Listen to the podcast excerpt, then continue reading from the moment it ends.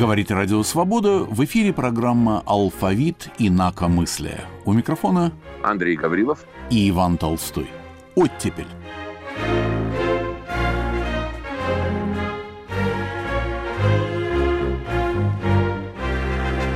Название Эренбурговской повести обрело совершенно незапланированный успех, хотя толк в метафорах Эренбург знал – Людмила Алексеева, например, известная правозащитница и одна из основательниц Хельсинской группы, вспоминала, как в курилке Ленинской библиотеки в 1953 году обсуждали название эссе Эренбурга о работе писателя. Так вот там, рассуждая о развитии общества, Эренбург отмечал, что бывают периоды творческого подъема, которые можно сравнить с полднем, когда солнце в зените. А сейчас советское общество переживает часы раннего утра. Другими словами, со смертью Сталина кончилась ночь. Так можно было понять этот образ Эренбурга.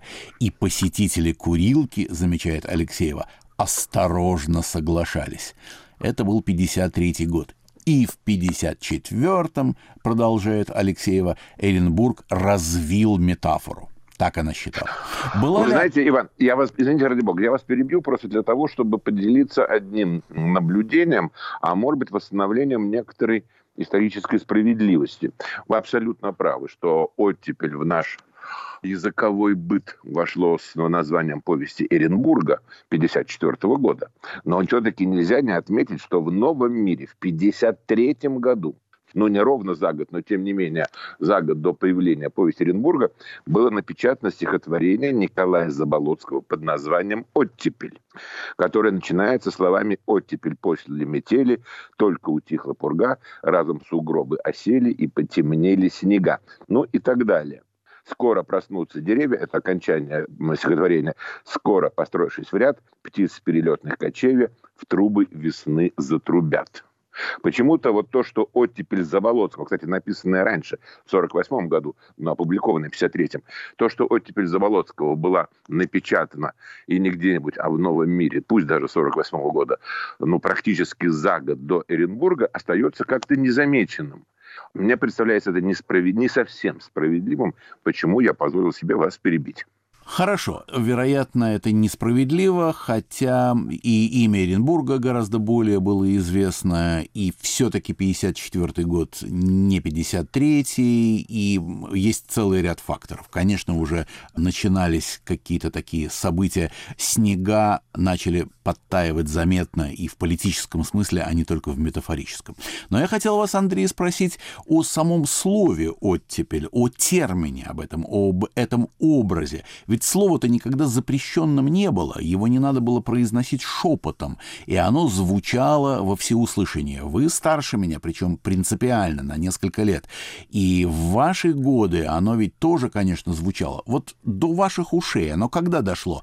И, так сказать, чем расцвело в душе и в сознании, когда вы его услышали? Вы знаете, к сожалению, они настолько старше вас, чтобы полностью смог в свое время насладиться этим словом. До меня это слово дошло как термин, а не просто как какое-то языковое словообразование, где-то, наверное, в конце 50-х годов. Я даже помню, что, судя по всему, это было в тот год, когда вышел второй том альманаха «Литературная Москва». Если я не ошибаюсь, это был 58 год.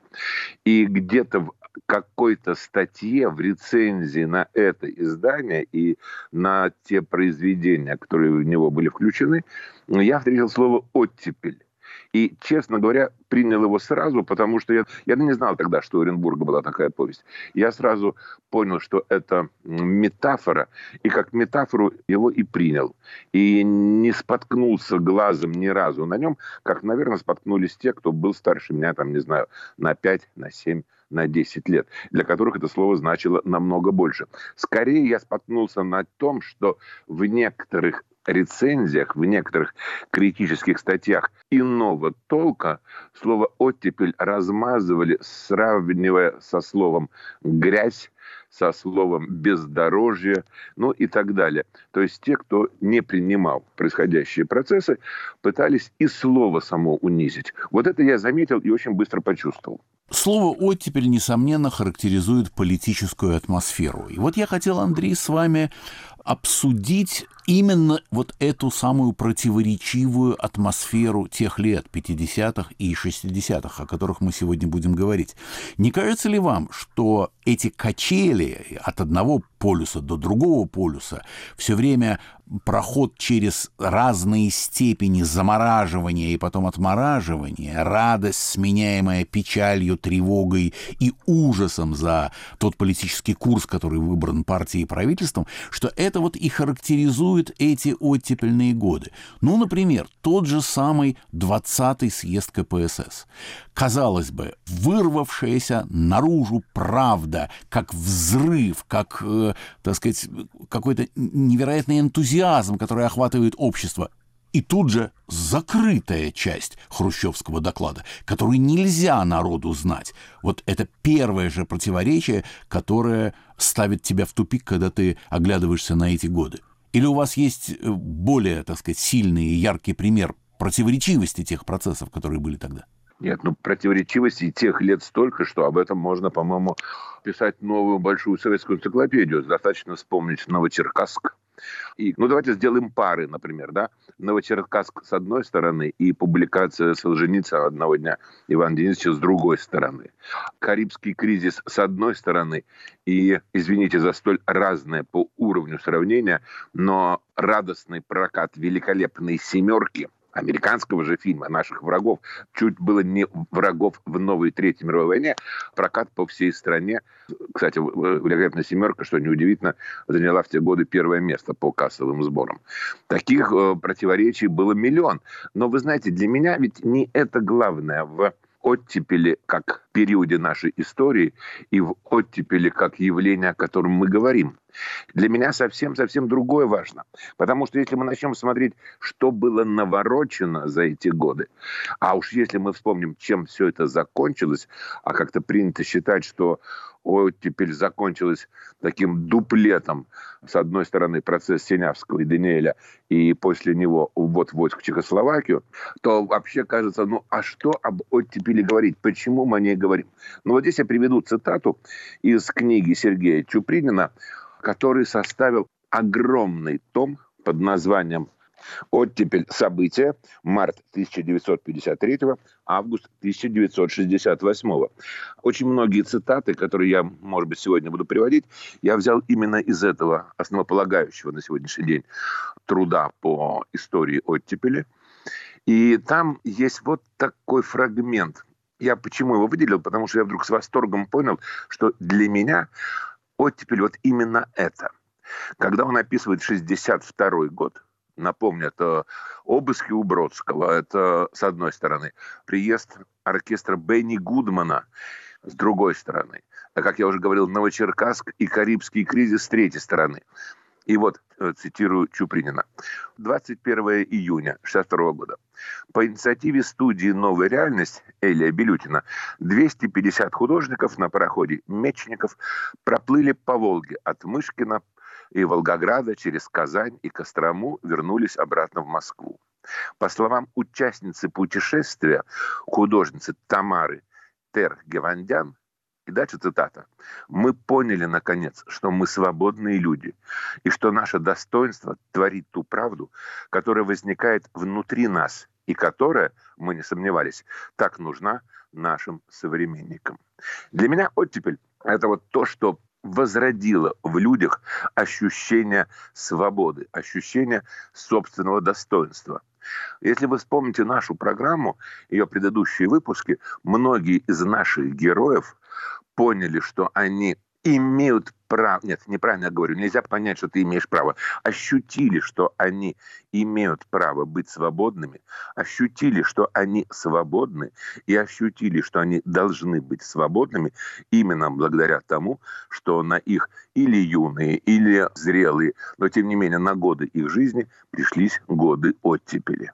И вот это, по-моему, самое главное. Если ты ощущаешь себя свободным человеком, и что твое достоинство творить правду, то в конце концов даже не очень страшно, хотя, наверное, в эту секунду, судя по отзывам, страшно, и, наверное, привычка советская заставляет тебя бояться, но, тем не менее, слова председателя Совета Министров запретить, все запретить, прекратить это безобразие. Я приказывал, я говорю, это слова Хрущева в том же 62 году на выставке в Манеже. Так вот, эти слова не столь страшны.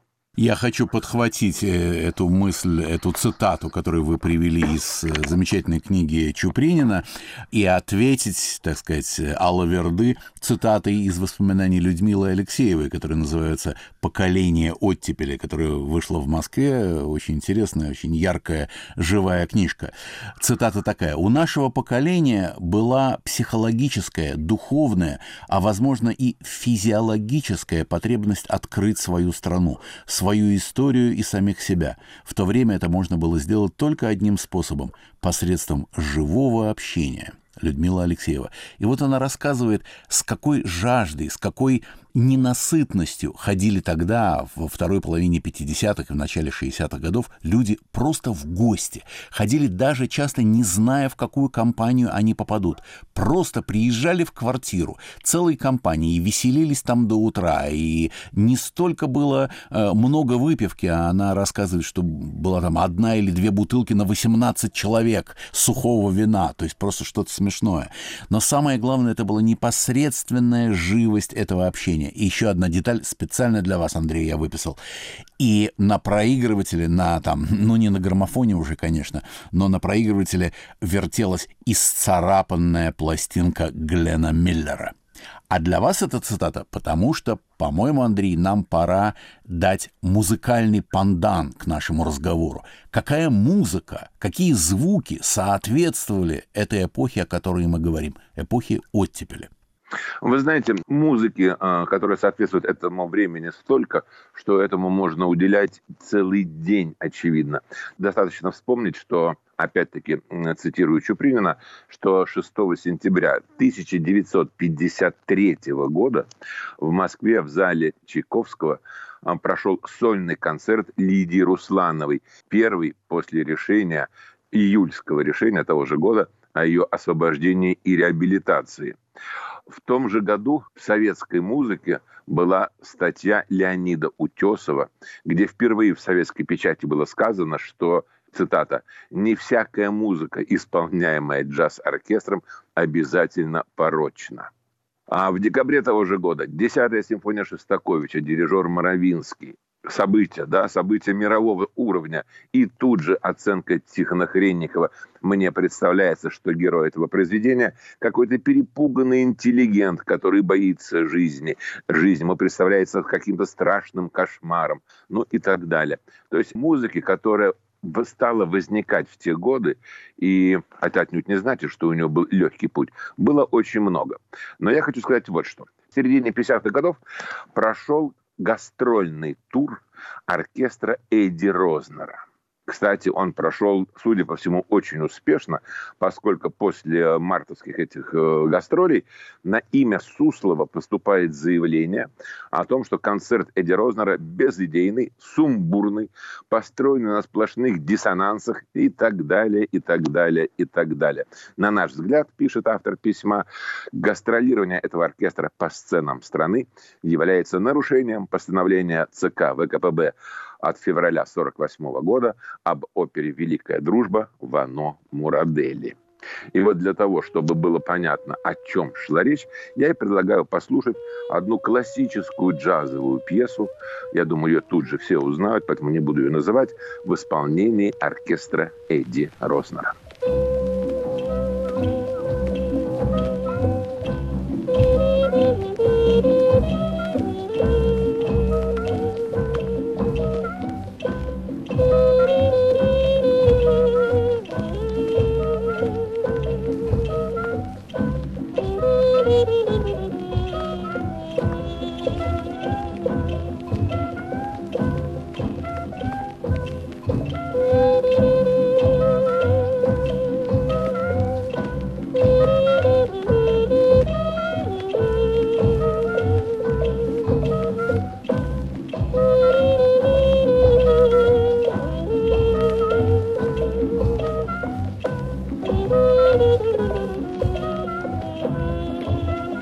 Это была пьеса «Караван» Дюка Лингтона и Хуана Тисоля в исполнении оркестра Эдди Рознера.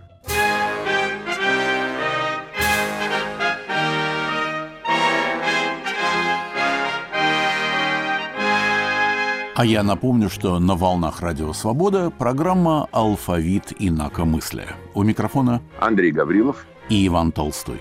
Оттепель. Мы говорим о периоде оттепели, о времени, которое принято ограничивать хронологическими рамками 53-68.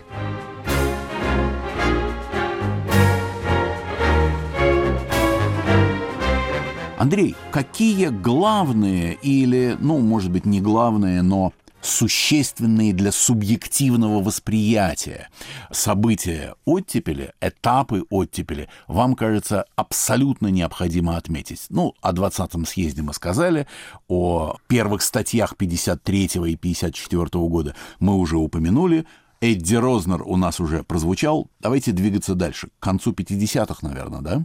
А, можно назвать некоторые события, которые теперь кажутся значимыми и важными, но значимость которых, естественно, в то время никто осознать не мог. Например, 25 мая 1955 года в члены Союза писателей был принят Александр Галич. А Союз писателей еще не мог даже представить себе, какую змею он пригревает на своей груди. А, я думаю, что мы еще не раз вспомним Галича в сегодняшней нашей программе, и поэтому я перейду дальше. Ноябрь 1955 года – событие, которое абсолютно, по-моему, забыто. Я прошу прощения у тех, кто, в отличие от меня, это помнит хорошо или понимает важность этого события. Но чего я не знал, это то, что в Ленинграде появляется, по мнению многих исследователей, первый самоздат – Студенты филфака ЛГУ выпускают журнал под названием «Голубой бутон», ежемесячный литературно-художественный и антихудожественный журнал, орган свободной группы творцов. «Голубой бутон» он назывался потому, что это была такая тетрадь в голубой обложке. Разумеется, кому надо, те это издание хотя какое это было издание, эту самоиздатовскую тетрадь заметили, была соответствующая э, реакция в том числе и в официальной ленинградской прессе. Но после этого подобные вот студенческие издания, журналы, газеты или стен газеты возникают и в других вузах. Некоторое время наши вузы были действительно источником свободомыслия. Например, в Институте инженеров железнодорожного транспорта появилось издание под названием «Свежие голоса». В химико-технологическом «Культура». В электротехническом «Электрон» и так далее, и так далее. Мне очень нравится название издания в библиотечном институте. Ребята назвали свое издание «Ересь». Не как-нибудь, как пижонский голубой бутон, а честно и с юмором ересь. Так вот, эта волна самоздата, на мой взгляд, и привела к тому, что потом возникло то течение, о котором мы еще будем с вами говорить. Это огромная река самоздата, без которой представить себе вообще жизнь в советское время, послевоенное советское время, с моей точки зрения, совершенно невозможно. Кстати, я должен сказать, что не только печатного самоздата, не только машинописного, но и устного, всякие как грибы после дождя, рождавшиеся литературные объединения при университетах, при институтах, при Горном институте э, в Ленинграде и в университете и во многих других э, учреждениях. Без этого тоже не было бы сам издата. Одно перетекало в другое, да, ну и в конце концов увенчалось самым громким самоиздатским изданием, синтаксисом, поэтическими тетрадочками, которые готовил Александр Гинзбург в конце 50-х, начале 60-х годов, за что впервые и пострадал. Совершенно верно. И продолжаем такую хронику, да. 55 год. В «Новом мире» первая публикация Булата Акуджавы. Это было два стихотворения, которые, насколько я знаю, так и не стали его песнями, хотя к этому времени песни он уже писал, но вот как э, поэт он официально был опубликован впервые. Первые свои песни, еще будучи студентом, сочинил Юлий Ким – разумеется, публикация его текстов была намного позже, но, тем не менее, песни его уже существовали. Э, я хотел уточнить, Андрей, а что раньше появилось? Печатные публикации Булата Куджавы или все-таки магнитофонные пленки с его записями? А, это сложный вопрос, потому что мне попадалась пленка с записями Булата Акуджавы, на которой была написана первая запись Акуджавы. И если я правильно помню, на ней стоял 56-й год. То есть получается, что вот именно запись была сделана на год позже. Но, с другой стороны, написать на обложке катушки, тогда кассет еще не было, можно было абсолютно все, что угодно. Тем более, раз это была фраза «самая первая запись», значит, эта надпись на катушке была сделана позже, и, разумеется, память могла кого угодно подвести. Уж не говоря о том, что вряд ли кто-нибудь отслеживал в то время первые концерты Булата Шалыча. Я думаю, что концерты к тому времени были. Были в очень узком кругу, может быть, для себя и для пары друзей, я не знаю, не могу себе представить, но первые песни он написал в конце 40-х годов. И если у нас сейчас есть время, кстати, раз уже об этом зашел разговор, предлагаю послушать самую первую песню Булата Акуджавы, которая имеет разные названия, и неистов, и упрям, или, как она широко известна, «Гори, огонь, гори». Неистов и упрям, гори, огонь, гори, На смену декабрям приходят январи. Нам все дано сполна, и радость, и смех. Одна на всех луна, весна одна на всех. Прожить лета дотла, а там пускай ведут за все твои дела на самый страшный суд. Пусть оправдания нет, И даже век спустя Семь бед, один ответ, Один ответ пустяк. Неистов и упрям, Гори, огонь, гори, На смену декабря Приходят я Это была самая первая песня Булата Акуджавы, написанная им еще за много лет до того, как его стихи впервые появились в официальной печати.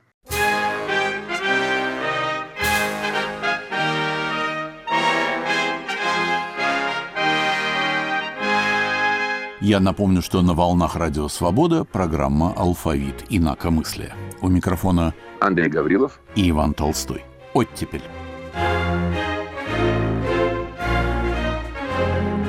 А Юлий Ким, вот вы упомянули Юлия Кима, Андрей, его записи относятся к какому времени самые ранние? Вы знаете, я думаю, что вот здесь не было особых проблем с содержанием песен Юлия Кима, поскольку его студенческие песни, по крайней мере, насколько сейчас можно судить по архивам, которые вот за последние лет там 10-15 выплыли, они были абсолютно невинны. Это были простые студенческие песни, и даже его первая публикация песни как текста «Рыба-кит» это тоже, в общем-то, совершенно невинная песня, которая вполне могла петься у костров, которую могли передавать я не знаю, из уст в уста, а, сколько угодно. Я впервые песни Кима услышал в самом конце 60-х годов. Нет, обманываю, прошу прощения. Первые песни Юлия Кима я услышал в середине 60-х годов. Я не знал, что это был Юлий Ким, и узнал это много позже. Но в 50-е годы я, насколько я могу судить, проблем не было. И Юлий Ким пел эти песни и на слетах, и в студенческих компаниях. Тем более, что в то время вот э, жанр авторской песни начал, если так можно сказать, бурно зарождаться. Интересно, наверное, то, что если уж мы говорим о музыке, то 50-е годы, вторая половина 50-х годов, очень способствовала возрождению, или, может быть, даже зарождению, все-таки правильно сказать, современного отечественного джаза. 1956 году в январе произошло событие, которое непосредственно, кстати, сказалось на моей судьбе. А, у нас были гастроли афроамериканской оперной группы Everyman Opera в Москве, где исполнялась опера «Порги и Бесс». Для подавляющего большинства слушателей, посетителей этих концертов, это была возможность впервые услышать эту оперу. Среди этих слушателей был мой отец, который попал, достал билет и попал на эти концерты. Потом он сделал все возможное для того, чтобы найти какую-то запись по РГБС, чтобы как теперь говорят, подсадить, да, подсадить на нее мою маму. И когда я уже стал различать какие-то звуки музыки, звучащие в доме, а, то довольно часто это была именно опера «Порги и Бесс» Гершвина, ну и, разумеется, «Summertime», колыбельная Клары, которая звучала у нас очень-очень часто. Я думаю, что моя любовь к джазу, в частности к джазу, произошла именно от того, что с самого раннего возраста я слышал фрагменты этой потрясающей оперы. Э, исполнение Порги и Бес в Ленинграде как бы э, приветствовало мое появление на свет, но чуть-чуть раньше, чем я мог бы родиться, то есть даже в чреве родной матери я не мог бы слышать за стенами Дворца культуры промкооперации исполнение э, на сцене этого произведения, потому что оно там звучало в 56-м, а я только появлюсь через два года. Но Дворец культуры промкооперации был ровно напротив дома, где я родился. Так что, какой-то знак вот из истории мне, мне тогда посылался. Я очень люблю эту, это произведение и, разумеется, Summertime. Но вот видите, как мы с вами оказались связаны через Джорджа Гершвина. В то же время начинаются концерты в Цедри, джазовые концерты. Там был создан ансамбль, который получил название «Восьмерка» или «Восьмерка Цедри». Он еще назывался который состоял целиком из импровизаторов. Потом он появился на базе этой восьмерки оркестр, руководителем которого был Юрий Саульский. К сожалению, практически не сохранилось записи восьмерки. Даже, можно сказать, наоборот. Удивительно, что хоть несколько пьес сохранилось. Если кто-то из наших слушателей вдруг является счастливым обладателем, то единственной катушки, единственной записи восьмерки Цедри. Пожалуйста, свяжитесь с нами, мы сделаем все для того, чтобы эта запись не пропала. Но так по рукам ходят буквально несколько пьес, которые сохранились на обрывках катушек, на записях, ну, как раньше говорили, когда ты подписываешь что-то, к нам уже записал Глена Миллера, о котором вы говорили, остался на катушке там еще 10 минут, но ты подписываешь что-нибудь. И вот в частности я, когда искал записи восьмерки, вот именно на таких фрагментах пленок, я и нашел несколько их пьес. Очень надеюсь, что все-таки когда-нибудь мы соберем достаточно полную коллекцию записей восьмерки. Пьес очень мало, их всего, по-моему, или шесть, или восемь. Но когда мы их соберем, обязательно со слушателями поделимся этой нашей находкой. Давайте ложку дегтя добавим, Андрей. Венгерские Но. события, осень 56 -го года. Мы не дошли еще до 56 -го года, поэтому я подвожу только к этому. Именно потому, что вроде бы все так хорошо, все развивается, все прекрасно, музыка. Мы даже сейчас не говорим про публикации стихов, про то, что по крайней мере, начали говорить о возможности, даже если еще их не было, публикации стихов Ахматовой, рассказов Зощенко. Вроде бы все движется. И вот тут вы абсолютно правы. 56 год и венгерские события, которым в свое время мы посвятили, если вы помните, отдельную программу в нашем алфавите инакомыслия. И это был, конечно, очень сильный удар, но менее, по-моему, страшные, чем потом последующие события Чехословакии, просто потому, что, ну, сейчас скажу красивую фразу, вы меня за это извините, да, но население еще не полностью оправилось от 50-х годов, от сталинской эпохи, и где-то внутренне люди были готовы к тому, что произойдет или, вернее, может произойти нечто ужасное. В этом отличие, как мне кажется, от событий 68 года в Чехословакии, потому что, несмотря на то, что к тому времени гайки уже закручивались и уже становилось дышать все труднее и труднее, тем не менее, предыдущие 10 лет, или, если, может быть, даже больше, приучили людей к тому, что, вот как, как я говорил приводил цитату, можно быть свободным, можно ощущать чувство собственного достоинства. И вот тут был этот жуткий чехословацкий удар. Но да. вы абсолютно правы. Тем не менее, Венгрия – это тоже было страшное событие и само по себе, и для людей, которые были современниками этих событий. Ну, конечно, к 1968 году оттепель уже подействовала на целое поколение – оно уже ее восприняло, так что э, это был ос особенно тяжелый, деморализирующий э, удар. А 57 год, вы, вы правы, все еще было слишком свежо. Сталинизм был еще слишком свеж. Но и именно вот та наивность, которая была свойственна обществу в 1956 году, вот она, конечно, была посрамлена, она была оскорблена в самых своих лучших чувствах. Вокруг печатается, и западная классика переводится, книги выходят, роскошное время, Мапасан, Флабер, Анатоль Франц, все что угодно, все в магазинах продается. И на тебе почему-то нужно танками раздавить Будапештское восстание. Вы знаете, в эти годы 56 и последующее осознание того, что произошло, 57 58 я говорил с людьми, которые старше меня, и у меня создалось впечатление, что а, вот это эхо венгерских событий, оно, может быть, было, как я уже сказал, не столь сильным, как и Чехословакии, но более долгим. Ну, по крайней мере, мне так показалось, потому что и в 57-58 году разговоры о Венгрии не прекращались. Так вот, в те же годы, казалось бы, да, вот выходит э, «Весна на Заречной улице», фильм Хуциева и Феликса Миронера, который, в общем-то, стал большим событием в истории нашего кинематографа. В 1956 году был издан сборник в Ленинграде сборник стихов, составленный из произведений участников Литобъединения под руководством Глеба Семенова. В составе сборника стихи Андрея Битова, Глеба Горбовского, Александра Кушнера и других. Много лет спустя я прочел одно стихотворение Городницкого, в котором ничего не понял. И только благодаря книге Чупринина я разгадал вот эту небольшую загадку, которая таилась в этих стихах. У Городницкого написано «Наш студенческий сборник сожгли в институтском дворе. В допотопной котельной, согласно решению порткома, стал наш блин стихотворный золы неоформленным комом в год венгерских событий на хмурой осенней заре. Оказывается, по распоряжению первого секретаря Ленинградского обкома КПСС Козлова во дворе Горного института был этот сборник стихи сожжен. Вот акт сожжения книг в 1956 году меня поразил. Меня много что может не поразить, скажем так.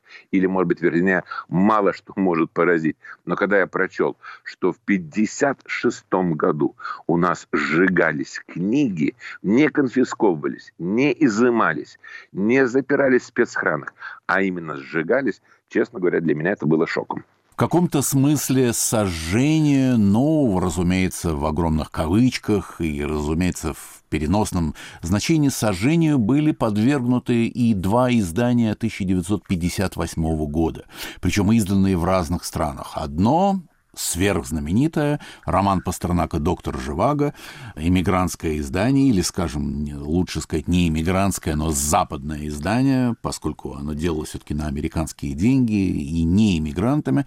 Роман «Доктор Живаго», который был удостоен Нобелевской премии, ну или Пастернаку вручили за совокупность и за поэзию, и за прозу, и все-таки эта история обошла весь мир и дополнительно прославила Бориса Леонидовича.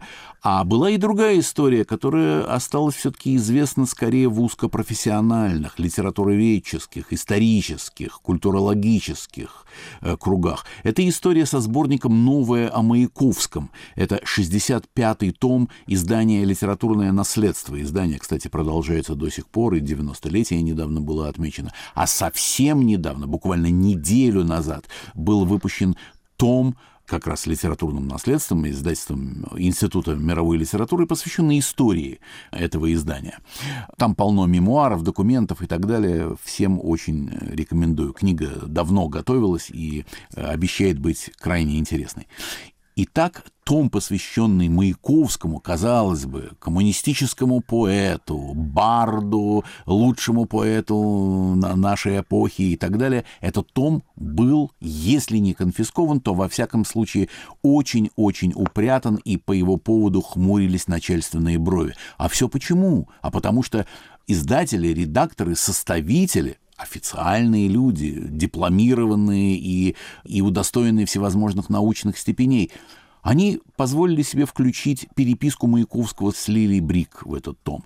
И вот это домашнее белье, этот интим, который был выставлен на обозрение всем желающим читателям, вот это ханжески было сочтено совершенно недопустимым шагом, и 66-й том, в котором должны были продолжаться документы, посвященные Владимиру Маяковскому, был запрещен вовсе, и он не вышел. И в комплекте 100 с лишним томов литературного наследства зияет дыра. Нет 66-го тома тома, посвященного Маяковскому. 65-й остался, его можно почитать, и сейчас, конечно, диву даешься. Боже мой, какие копья э, скрещивались, о чем вообще сыр-бор? Маяковский подписывается щеном, рисует собачку в конце своих писем. Какая чепуха, какая ерунда. И это вот еще один полюс, тоже оттепельной эпохи. Все было не так просто. Что-то разрешалось, а что-то довольно простое и очевидное запрещалось. Андрей, ну, вы... знаете, насколько, насколько я помню, параллельно практически выходило собрание сочинений Маяковского, которое обещало быть полным. И если я правильно помню, эти письма, которые были опубликованы в «Элитнаследстве», в этот 13-й том, по-моему, или 12, не помню точно, но в том, в, котором должны, в который они должны были войти, в итоге вошли в сокращенном виде. То ли порезанные, то ли просто не все письма вошли. Но вот полнота собрания сочинений Маяковского тем самым была мгновенно нарушена. Да, даже в собрании сочинений, которые, конечно, меньшее число читателей прочтет. И то было опубликовано меньше, чем в томе «Литературное наследство». Андрей, но я вот запомнил в числе тех фактов, которые вы перечисляли, выход фильма «Весна на Заречной улице». А ведь у нас есть одна музыкальная вещь, как раз знаете, из да, этого фильма фильм, помимо того, что он прогремел как фильм, еще, конечно, запомнился своим, как теперь говорят, саундтреком, песней, которая вошла в этот фильм. И я хочу предложить ее, но не в оригинальном исполнении, а в современном исполнении. Борис Гребенщиков записал целый альбом песен советских композиторов, который до сих пор не смог издать в связи с тем, что полная путаница, неразбериха с авторскими правами на советские песни и плюс, давайте называть вещи своими именами, абсолютная жадность некоторых правообладателей привели к тому, что этот альбом существует ну, вот, э, в таком полуофициальном виде в интернете. Но он так и не издан ни на пластинке, ни на компакт-диске. Скорее всего, он существует в полном виде только в архиве Бориса Гребенщикова. И вот я предлагаю послушать именно в этом исполнении песню «Весна на Заречной улице».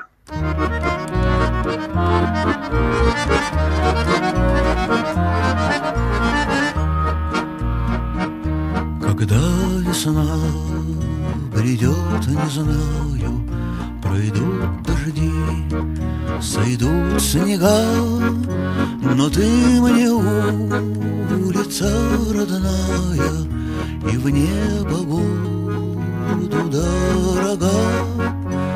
но ты мне улица родная, и в небо буду дорога.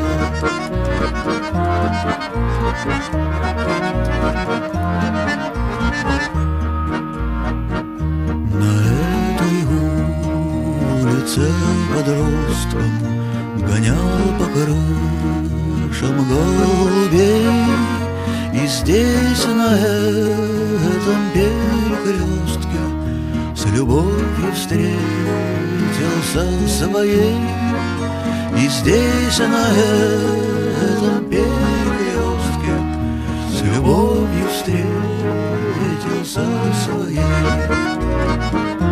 это была знаменитая «Весна на Заречной улице» в исполнении Бориса Гребенщикова.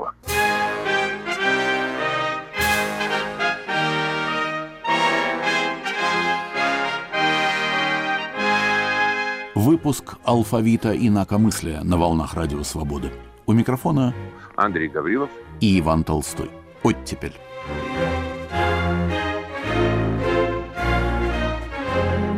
Мне кажется, что оттепель характеризуется во многом именно вот этими качелями, этими колебаниями от абсолютно ужасных событий, мы уже говорили про Новочеркасск, про Венгрию, и до событий, без которых современная жизнь была бы намного беднее. Самый яркий, наверное, пример – это, конечно, публикация Солженицына «Одного дня Ивана Денисовича». Но еще до публикации происходило много заметного, много значимого, много такого, что нельзя не упомянуть. 57 год, о котором мы э, говорили довольно много, это третий арест поэтессы Анны Барковой. Мы говорили о ней, мы ей посвятили целую программу. Ее стихи и книги сейчас выходят. Я не буду долго на этом останавливаться. Кому интересно, возьмите, почитайте. В библиотеке, в магазине, в интернете. Поверьте мне, она того стоит. Но третий арест у нее был после уже смерти Сталина. Уже практически развеян, еще не полностью, но тем не менее культ личности. И вот Анна Баркова попадает снова в лагеря. И вот проходит всего лишь полгода, и в журнале «Техника молодежи» происходит маленькое событие. Опять-таки, это из тех событий, которые никем не замечено в то время, кроме ну, самих авторов. Это как то маленькая дырочка, которая появляется в плотине, но из-за которой плотина постепенно рушится. Первая публикация братьев Стругацких, первая их совместная работа, рассказ «Извне», рассказ, которым они э, не очень гордились и не очень вспоминали. Тем не менее, вполне достойный фантастический рассказ. Первая самая публикация. 58 год. Влияние братьев Стругацких на целые поколения – мы тоже говорили о братьях Стругацких, невозможно переоценить. Интерес... И тот же 58 год, февраль, и члены подпольного марксистского кружка, который возглавил Львов Краснопевцев, приговорены на длительные сроки заключения от 6 до 10 лет. Среди осужденных был поэт и переводчик Вадим Козовой. Он получил 8 лет. Он попал в мордовские лагеря строгого режима, где познакомился со своей будущей женой, дочерью Ольги Ивинской. Ирины Емельяновой, которая тот же отбывала лагерный срок. А Ольга Ивинская, тут я делаю паузу, передаю микрофон вам, Иван, это... Ну, Андрей, вы хотите простые вещи. Наталья Николаевна Гончарова – это жена кого? Совершенно верно. Не, не, я думаю, что наши слушатели такие матерые волки, что они прекрасно знают. А вот я хочу обратить внимание на... Но тем не менее, но тем не менее, вдруг кто не знает, Ольга Винская, муза Бориса Леонидовича Пастернака последних его лет. Совершенно верно. Я хочу обратить внимание, просто бывает иногда курьезно вспомнить о событии, которое не осталось замеченным, прошло практически никем не узнанным, и тем не менее, оглядываясь назад ретроспективно, забавно увидеть, что оно все-таки было, и кто мог, тот мог бы обратить внимание. Я имею в виду цитату из «Защиты Лужина» Владимира Набокова, которая появилась, внимание, в новом мире в 1957 году. В 1957 году целый полноценный абзац про шахматы и Лужина, о сгущении сил, об энергии, которая из клетки в клетку переходит под властью мысли шахматиста. И цитата была в составе воспоминаний очень противоречивого человека, репатрианта Льва Любимого. И тем не менее, это факт. Набоков был опубликован впервые, хотя и кусочком, в 1957 году в «Новом мире». Вот тебе оттепель. Но если вы помните, Иван, есть такой алаверды на эту историю, когда, если я не ошибаюсь, в журнале «Иностранная литература», могу ошибаться, это я не очень хорошо помню, была статья Андрея Вознесенского о Пастернаке и о его переводах. И там была строчка «А какого он нам подарил Гамлета?» И дальше шел шло стихотворение Бориса Леонидовича из «Доктора Живаго». Но цензура по контексту решила, что это перевод. И пропустила спокойно этот текст. Да, была такая история, это верно. Мы с вами говорили о термине «оттепель». И вот э, я хочу привести две цитаты. Первая цитата – это из Давида Самойлова. Еще когда только вышла первая часть повести Эренбурга «Оттепель» в журнале «Знамя», а, Давид Самойлов написал Название романа «Оттепель» было намеком на то, что реформы общественной жизни являются лишь началом, что после оттепели нужно ожидать весны. Этот намек был понят и раздражил среду власти. Власти считали, что по линии общественных свобод сделано достаточно. И вот проходит всего лишь пять лет, и цитата из Кочетова. У Кочетова был роман «Братья Ершовы», который сейчас, насколько я понимаю, радостно и совершенно справедливо всеми забыт. Так вот, финальные фразы романа. Кончилось трудное, хмурое время. Год был с гнилыми оттепелями, со слякотью, с насморками и гриппами, со скверным настроением. Все позади. Широким разливом шла по стране весна. Это просто как иллюстрация к тому, как современники принимали слово «оттепель». Андрей, мы по неволе ограничены астрономическим временем и не можем в разговор об оттепели, об этом десятилетии или двенадцатилетии как там ни считай, включить такие темы, как Карибский кризис, который поставил мир на, просто на грань выживания, и детант, начавшийся после, так сказать, осознания и всей гибельности такой гонки вооружений. И процесс над Иосифом Бродским, который, конечно, переломал и перевернул эпоху и представление интеллигенции и литературной общественности о том, что происходит, что можно, что нет. Конечно же, арест Синявского и Даниэля, и в связи с этим демонстрация на Пушкинской площади, затем сам процесс над двумя писателями, которые отважились печататься за границей. Правда, между прочим, Пастернак печатался под собственным именем, а Синявский и Даниэль все-таки под псевдонимами. У кого, спрашивается, было больше смелости? Но там, вы знаете, там была немножко другая история с печатанием. Давайте не будем. К этому времени роман Пастернака все-таки уже был известен в стране у нас.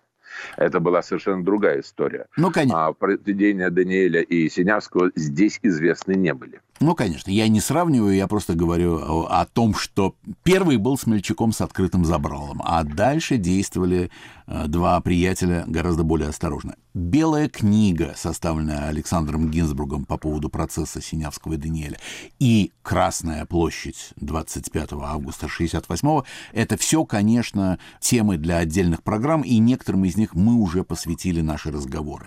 Но давайте перейдем к фигуре, которая может быть охватила, так сказать, э, своими крылами все эти 12 лет и стала одним из символов всего этого времени. Я, конечно, имею в виду Александра Галича.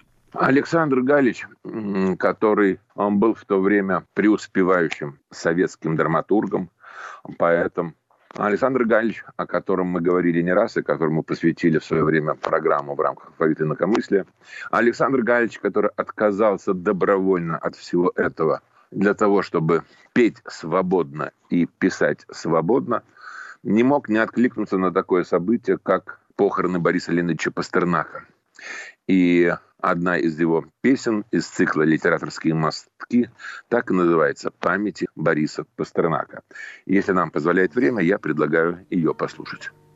Разобрали венки на веники, на полчасика погрустнели, как гордимся мы, современники, что он умер в своей постели – и терзали Шопена лабухи, И торжественно шло прощание. Он не мылил петли в Елабуге, И с ума не сходил в Сучане. Даже киевские письменники На поминки его поспели. Как гордимся мы, современники, Что он умер в своей постели. И не то, чтобы с чем-то за сорок, Ровно семьдесят возраст смертный, И не просто какой-то пасынок, Член Литфонда, усопший сметный. Ах, осыпались лапы елочьи, Отзвенели его метель. Да чего ж мы гордимся, сволочи, что он умер в своей постели. Мело-мело по всей земле, во все пределы свеча горела на столе.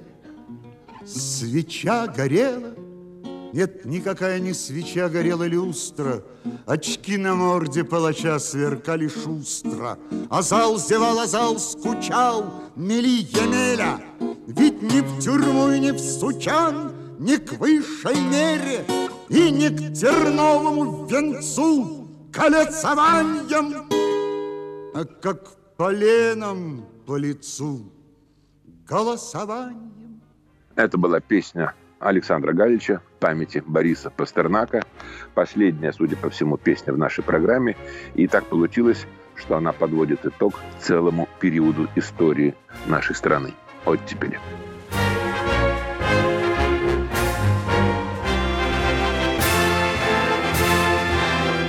И на этом мы заканчиваем очередной выпуск «Алфавита инакомыслия». С вами прощаются режиссер Юлия Голубева и мы с Андреем Гавриловым. Всего доброго. До свидания.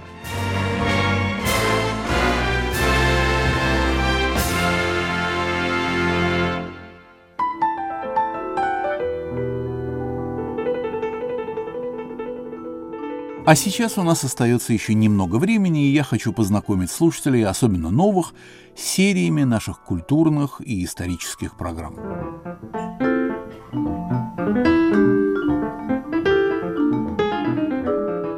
Передача «Поверх барьеров» — ветеран нашего радиовещания. У микрофонов «Свободы» в Париже, Мюнхене, Нью-Йорке и Лондоне выступали самые известные писатели, актеры, диссиденты и спортсмены. Их выступления, исповеди и приключенческие истории воссоздают ту повседневную жизнь страны, которую каждый из нас старается объяснить своим детям. Вызовут ли предлагаемые истории ностальгию у кого как? Рядом с героями историческими голоса сегодняшних собеседников.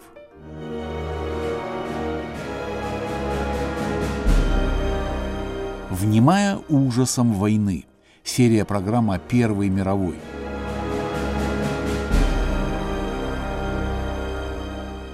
Говорят участники, свидетели и жертвы событий. Участники и свидетели – это понятно, но почему именно жертвы?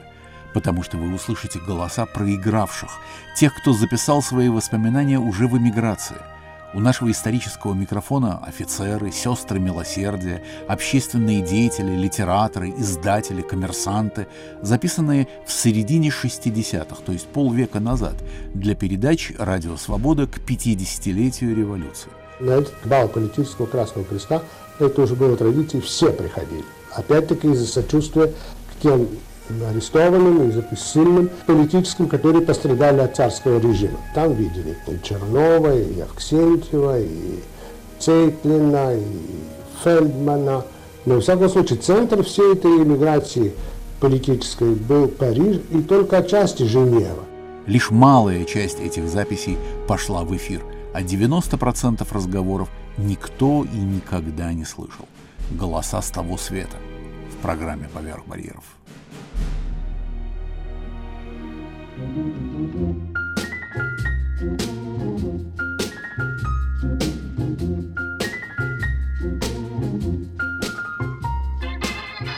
Другой цикл называется «Селяви» — непериодические разговоры с Андреем Гавриловым.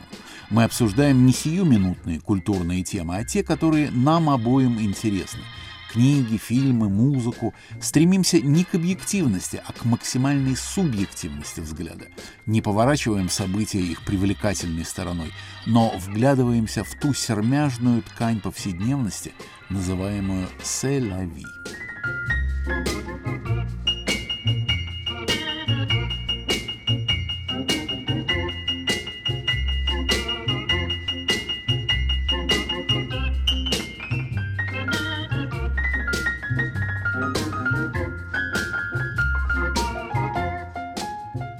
Цикле «Мифы и репутации» идут беседы о русской словесности с Борисом Парамоновым. Звучат разговоры о писателях XIX и XX века.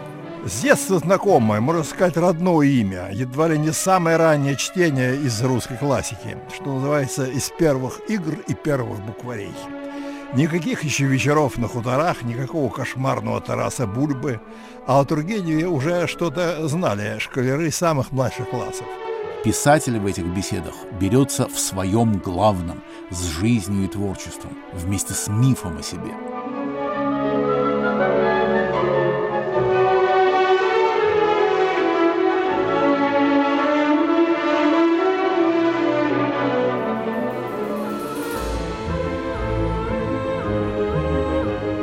Звучит программа «Учителя». Интеллектуальные лидеры, культурные наставники, духовные гуру, люди, сделавшие нас. Мои собеседники – писатели, историки, режиссеры, ученые. Говорить и выстраивать портрет своего учителя – дело непростое, но благодарное. Насколько мы способны создавать положительную картину? Это программа о больших чувствах, и ради этого я ее и придумал. Такова небольшая панорама, предлагаемая вниманию наших слушателей и читателей. Подробнее на сайте Радио Свобода, на странице «Герои Ивана Толстого». Заходите, почитать и послушать.